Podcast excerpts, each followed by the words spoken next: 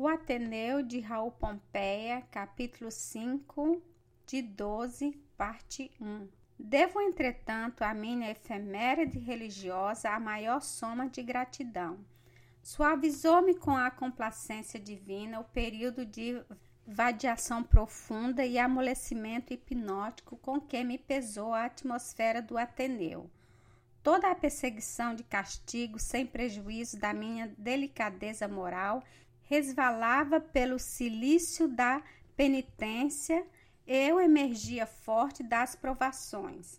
Que tranquilidade na apatia ter por fiador a Deus. Íamos à missa nos domingos. Todos abriam os livrinhos para que o diretor os visse atentos. Eu não abri o meu, deixava apenas fugir-me o espírito para o alto, aderia à abóbada como as decorações sagradas, ajustasse-me estreitamente nos detalhes da arquitetura do templo, como o ouro sutil dos douradouros conservasse lá em cima ávido onda de acessão, ambicioso de céu como baforada de turbulhos. Havia acessos comunicativos de tosse que levavam nas fileiras. Eu não tossia, Havia convulsões de riso, mal contidas no lenço, mal dominadas por um olhar de Aristarco, de joelhos à frente do colégio e mãos cruzadas sobre o castão do unicórnio, como desta vez que um cão brejeiro e sem princípios, mesmo ao elevar-se a santa partícula, entrou e escapou-se com o casquete de um fiel contrito. Eu resistia ao riso. Cantávamos ao coro em dias solenes. Melhor organização vocal possuiria o Orfeão do que a minha. Mas se cantasse os corações em vez dos lábios, nenhum hino evolaria mais largo, mais belo que o meu. Trazia-nos água com açúcar num jarro de vidro para molhar as cordas vocais. Eu rejeitava essa doçura terrena. O Ateneu concorria para o brilhantismo das procissões. Eu me embrulhava amplamente na opa, encarnada como os sacrifícios que me podiam enrolar três vezes. Empunhava uma tocha que me martirizava os dedos com os pingos ardentes de cera. E lá ia, cobiçando ainda a força lombar dos mascartes, para ter as costas, eu só aqueles pesados andores invejando o garbo ao presidente da Filarmônica, particular prazer do Rio Comprido, que vinha após nos préstitos com o estandarte SPMPRC e o punho atlético de um equilibrista de pechas para levar o correto rijo os balançados guiões. Com que tristeza ao entrar a procissão, quando o diretor nos mandava seguir para o colégio, com que tristeza não espiava de longe pela porta o interior flamejante do templo. Lá ficava a festa de Deus. E nós, para o Ateneu soturno, em marcha inexorável, eu sacudia a cabeça com desespero. Não podia sofrer a privação daquela alegria, gozar na alma a orgia de fogos dos altares, subir com o pensamento degraus degraus ao trono cintilante, arrojando-se para cima na escalada da glória. Depois desses entusiasmos, foi-se-me a religião escurecendo. Era meu vizinho na sala geral do estudo Barreto, um personagem duplo que representava nas horas de recreio. A folgaça em pessoa e tinha momentos de meditação trevosa com esgares de terror e falava de, da morte, da outra vida, rezava muito, tinha figas de pau, bentinhos, medalhazinhas em cordões que saltava fora do seio ao brinquedo. Iniciara-me Sanches no mal. Barreto instruiu-me na punição. Abri a boca e mostrava uma caldeira do inferno. As palavras eram chamas, o calor daquelas práticas, as culpas ardiam como sardinhas em frege. Barreto andara num seminário rigoroso, regime de nitro para congelar as ardências da idade. Era magro, testa de Alexandre Herculano, beiços finos, olhos pretos refugentes, saídos, fisionomia geral de caveira em pele ressecada de múmia. No queixo vinham-se-lhe dois fios únicos de barba em caracol, cada um para a sua banda. Só ele, talvez, conheceu-me as preocupações beatas. Senhor do meu fraco, pôs-se a informar dos pavores da fé com a ênfase satisfeita de um Cicerone. Recordo-me de um assunto, a comunhão sacrilégia. A propósito, Barreto me deu um livro a ler, um livro cruel que descrevia coisas dignas de Moloch, crianças diretamente justiçadas pela celeste cólera, uma delas que por ver como um gado sem confissão, previa, iludindo ao sacerdote, fora apanhada pela roupa entre dois cilindros de aço de uma máquina e reduzida a pasta, acabando impertinente, maldita, sem tempo para um ai Jesus. Era-me incrível que de um simples hóstia pudesse taumaturgia da crendice obter tantos efeitos de terror. Barreto comentava, reforçando: Mentia medo, acesso em iras santas de pregador, demonstrando qual longe ainda estavam os castigos da providência, na terra dos suplícios da eternidade. Descrevia o inferno como se tivesse visto, rúbida caverna, dragões, verdes, negros, cor de limo, serpentes de ferro em brasa enroscando os condenados, demônios fúvios revolvendo tachos de asfalto em fusão, outros espíritos caudatos levando o chuço magote para os tachos de inconsoláveis reprobos. Li a nova floresta de Bernardes. O reverendíssimo autor veio retocar a obra do Barreto com as suas narrativas de iluminação terrífico. Comecei a achar a religião de insuportável melancolia, morte certa, hora incerta, inferno para sempre, juízo rigoroso, nada mais negro. Era cedo demais para que eu pudesse pensar filosoficamente a revelação. Encontrei, todavia, embaraço invencível no ritual das cerimônias. Eu, que nos melhores dias não conseguia formular literalmente uma só prece do catecismo, esbarrei definitivamente na prescrição fastidiosa do preceito. E a missa, muito bem, mas o resto e ainda mais dependência dos senhores ministros do culto. Em duas palavras, a sacristia e o inferno. Prováveis escândalos e horrores inevitáveis, estudando um pouco e rezando muitíssimo, com um pequeno jejum ainda por cima, ao dia seguinte, nota má. Era um descrédito para o favor divino, que custava a suma onipotência modificar em lição. Sabia uma ignorância sofrível como transmutara em fartura sem conta uma miséria de cinco pães. Iam-se por esta forma à exaltação dos meus fervores, quando me achei envolvido no episódio do Cacos. A atribuição do remorso reacendeu por um momento a chama decadente.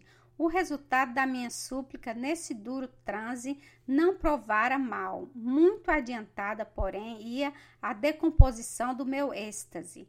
Eu esqueci as circunstâncias com a ingratidão fácil dos pretendentes servidos e cheguei à conclusão audaz. Não tendo força para estacar de arranco a torrente dos séculos cristãos, consegui ao menos ficar à margem Ignorante do ateísmo, limitei-me a voltar o rosto aos fantasmas do eterno. Subi ao dormitório, tirei da gaveta Santa Rosália, guardei a flor da última oferenda, seca porque a minha pontualidade de culto falseava já. Depus-lhe em despedida, em ósculo e sem mais profanação, fila baixar a sala de estudo, onde lhe cometi o modesto encargo de marcar as páginas de um volume, estava demitida a minha padroeira. Pouco depois, algum apaixonado de gravura raptou-me e eu lamentei apenas perder a lembrança da saudosa prima. Maio tinha passado e as rosas acabavam-se, as orações à Virgem. sem os hinos da manhã, nem o sorriso a cores de Santa Rosália, restava-me o Deus dos novíssimos, das comunhões sacrilégias. O Deus selvagem do Barreto. Positivamente não quis saber do carrasco, alijei a metafísica como um pesadelo. E me achei de novo sozinho no Ateneu, sozinho mais do que nunca, com os astros apenas do meu compêndio, panorama da noite consoladora. E ainda bem que voltava da crença pela Via Láctea, como para a crença fora, retirada honrosa de um desengano. Os dias de saída eram de 15 em 15. Partia-se ao domingo, depois da missa, voltavam-se à segunda-feira, antes das nove da manhã. Os dias santos de guarda ocasionavam saídas de véspera. O comissário dos gêneros e despenseiro insistia com o diretor afrouxasse mais o sistema de feriados. Os rapazes precisavam passear, grifava ele, com a liberdade de mordomo confidente. Aristarco replicava com a invenção cordata dos gêneros de terceira elasticidade insensível dos orçamentos. Havia, porém, saídas extraordinárias de prêmio ou de obsequio. A cada lição julgada boa, o professor assinava um papelucho amarelo, bom ponto e entregava ao distinto. Dez prêmios desses equivalem a um cartão impresso. Boa nota, como dez vezes vinte reais, um cobre vale um níquel de duzentos. O sistema decimal aplicava-se mais à conquista de um diploma honroso, equivalente a um baralho de dez cartões de boa nota. Com tal diploma, era o estudante candidato à condecoração final de uma medalha de prata ou de ouro, conforme fosse mais ou menos ótimo nos diversos superlativos do merecimento escolar. Reduzia-se assim a papel o valor pessoal na clearing house da diretoria, ou melhor, adaptava-se a teoria de Fox ao processo das recompensas, com todos os risos de um câmbio incerto sujeito aos pânicos de bancarrota, sem um critério de justiça a garantir sob a tentação do papel moeda a realidade de um numerário de bem aquilatada virtude. Fosse como fosse, certo é que, com os bilhetes de boa nota, comprava-se uma saída, e isto era o importante. Como nos países de más finanças, desde que o papel tem curso de que vale o valor. Inútil é dizer que me não chegavam nunca as saídas de prêmio, tanto melhor me sabiam as outras. Durante a primeira quinzena de colégio, o pensamento de um feriado e regresso à família inebriou-me como ansiedade de um ideal fabuloso. Quando tornei a ver os meus, foi como se os houvesse adquirido de uma ressurreição milagrosa. Entrei em casa desfeito em pranto, dominado pela exuberância de uma alegria mortal. Surpreendia-me a aventura incrível de mirar-me ainda os olhos queridos depois da eternidade cruel de duas semanas. A magnanimidade do cataclismo temido favorecera o meu teto. Deus permitira, na largueza pródiga da sua bondade, que eu revisse a nossa casa sobre os alicerces o nosso tão lembrado teto e a chaminé tranquila a fumar o espilim infinito das coisas imóveis e elevadas. Com o tempo, habituei-me à feliz probabilidade de achar na mesma os prazeres lares e ousei, nos momentos da cisma colegial, fundamentar projetos de divertimento sobre a esperança de que, abusando a minha ausência e só para me atormentar o coração, a terra se não havia de abrir e devorar exata exclusivamente o que me era mais caro. Não foram, porém, preocupações pueris de temor nem prospectos de folguedo que levei ao primeiro dia de saída depois da demissão de Santa Rosália. Vinha buscar-me um criado. Eu, adiante do portador da minha fardeta de botões dourados, parti do Ateneu, grave e mudo como um diplomata a caminho da conferência. Ia efetivamente ruminando as mais sérias das intenções. Afrontar uma entrevista franca com meu pai, descrever-lhe corajosamente a minha situação no colégio e obter um auxílio para reagir. Meu pai acabava de deixar o leito, nada sabia dos meus últimos insucessos, ficou admirado e consternado. Daí o êxito completo da minha entrevista. Dias depois, no colégio, eu era um pequeno potentado. Derrubei o Sanches, consegui revogação da disciplina das espadas, reconquistei a benevolência de Manilho, levantei a cerviz, desembaraçado do arbítrio pretensioso de um vigilante, o trabalho agradou-me. Um conselho de casa afirmou-me que havia a nobre opinião do Aristarco e a opinião ainda melhor da cartilha, mas havia uma terceira, a minha própria, que se não era tão boa, tão abalizada como as outras, tinha a vantagem alta da originalidade, com uma palavra fez-se uma anarquista. Daí por diante era fatal o conflito entre a independência e a autoridade. Aristarco tinha de roer, em compensação, a Deus esperança de ser um dia vigilante, principalmente a Deus indolência, feliz dos tempos beatos. Para a campanha da reação, armazenei uma abstinência inextinguível de validade e deliberei menosprezar do melhor modo prêmios e aplausos com que se diplomavam os grandes estudantes habituados à vida do internato.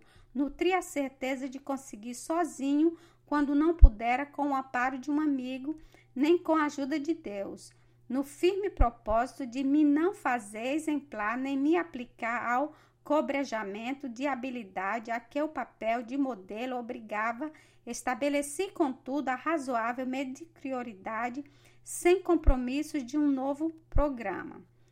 Poucos prêmios ganhava dos papeluchos amarelos.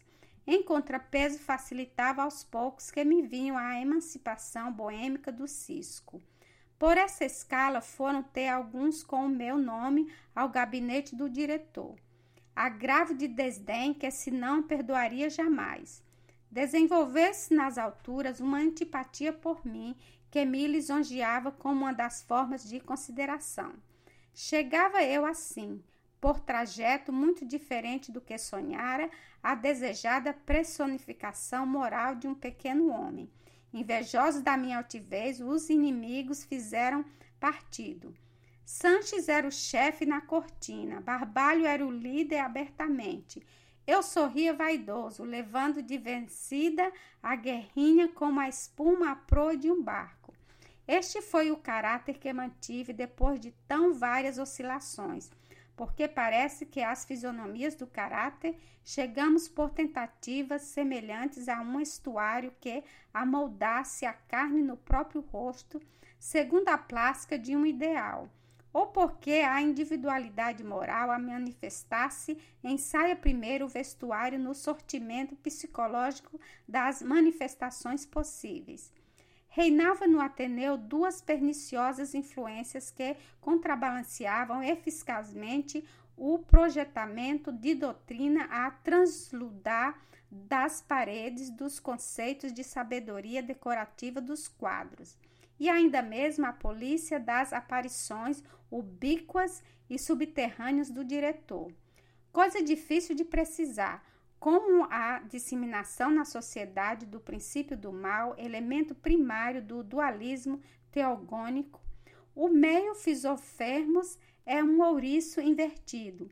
Em vez da explosão divergente dos dardos, uma convergência de pontas ao redor. Através dos embaraços purgentes, cumpre a cobrir o meato de passagem ou aceitar a luta desigual da epiderme contra as puas. Em geral, prefere-se o meato. As máximas, o diretor, a inspeção dos B10, por exemplo, eram três espinhos, as referidas influências eram mais dois. A mocidade ia transigindo do melhor jeito com as bicudas imposições das circunstâncias. Representavam-se as influências dissolventes por duas espécies de encarnação, fundidas em hibridismo de disparate e da forma feminina personificada em Ângela, a carnarina, ou antes a camareira de Dona Emma e a de um encontro de tábuas humildes conjuntadas às pressas por força do prosaísmo incivil de um episódio da economia orgânica. Falavam assim a imaginação, impressões de relance, um olhar banhado de lascívia, a tempestade galopante das roupas que desordem de fuga, calculada para efeitos de irritação, com descuido de alças afrouxadas ao corpinho, um propósito de poças d'água em dias de chuva, obrigando as saias curtas e canelas nuas, ora a uma porta em rápida passagem, ora através do parque frondoso ou ao escritório para motivo de recados de Dona Emma, cuja frequência desesperava o diretor, ou sobre o muro da natação ou qualquer canto com os copeiros em dueto de idílio que se espiava ou em garçola aventurada aos inspetores que se babavam. Os grandes pilheiravam, os pequenos sérios olhavam como quem aprende, depois a conspiração dos sarrafos, a favor ao vício, à sombra do pinho, ao cotroado, à penúria do fumo, à medicidade das fumaças concedidas por beneplácito de dedicação a pontinha do bird eye de boca em boca com o chimarrão do Rio Grande, mordia salivada, saboreada em todo gosto, acre do que se esconde e que é vedado, e a lembrança solitária devastadora das imagens do mal, distantes encalçadas, dança de flores doidas ao vento, a correspondência covarde acolhida num interístico de traves como em asilo de infímia miséria, as obscenas leituras e o alvoroço do recreio perpétuo, adubo cáustico de prazer mal, a vaidade de iludir,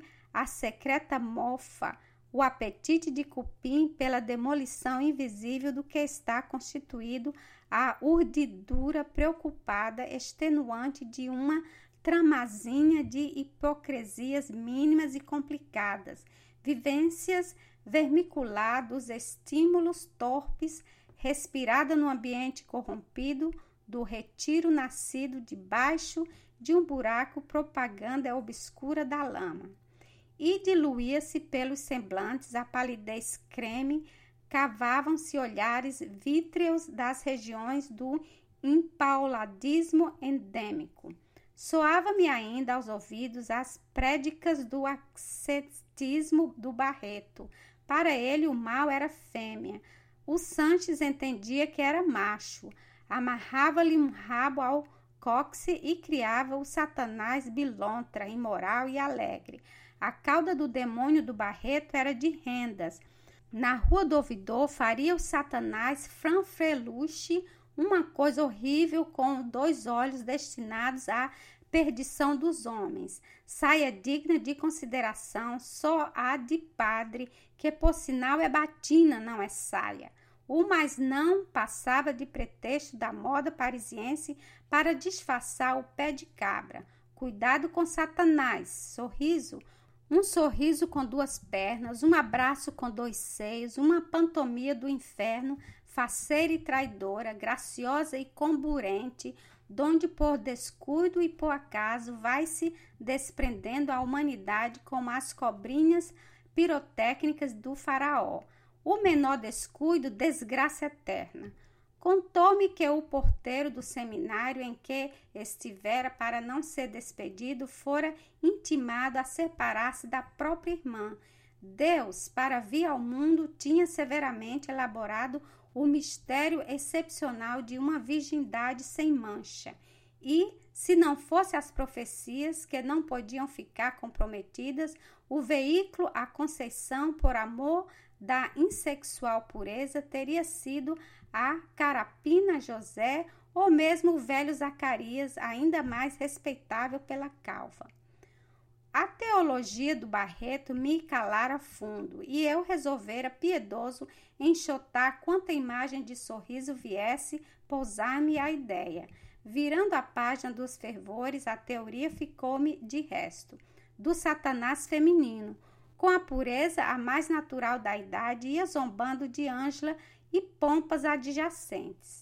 Fechado o peito com a paz de Jano e exteriormente a vaidade me amparava. Para me prevenir ainda mais, veio uma ocorrência provar pelo fato que o Barreto tinha razão acerca da influência feminina. Uma ocorrência que estanguentou os anais do estabelecimento, entristecendo o diretor, embora afinal se lhe tomasse agradável pelo muito que fez falar do Ateneu. Tínhamos acabado de jantar e corria, como sempre, a recreação que precedia a hora da ginástica. Das bandas da copa, ordinariamente sossegada, chegou-nos subitamente um rumor de algazarra. Era estranho. O alarido cresceu, uma altercação violenta, depois fragor de luta, o estrondo de uma mesa tombando. Depois gritos de socorro, mais gritos, a voz de Aristarco aguda, dando ordens como em combate. Estávamos atônitos. De repente, vimos assomar a porta que dominava o pátio sobre a escada de cantaria um homem coberto de sangue. Um grito de horror escapou a todos. O homem precipitou-se em dois pulos para o recreio, trazia um ferro na mão, gorjetando vermelho, uma faca de lâmina estreita ou um punhal. Matou, matou! gritavam da copa. Pega o assassino! Sobre os passos do fugitivo vinham diversas pessoas. João Numa, gordinho, lívido e trêmulo, ao descer a escada, rolou partindo os óculos na pedra. Aristarco a uma janela, bem certo da inviolabilidade pessoal ao peitoril, desenvolvia uma energia sem limites, mandando pegar o homem da faca. Os inspetores do recreio diziam azulado. Os rapazes berravam como loucos. Inesperadamente, reaparece o Silvino, muito branco, com as suíças mais pretas pelo contraste do medo.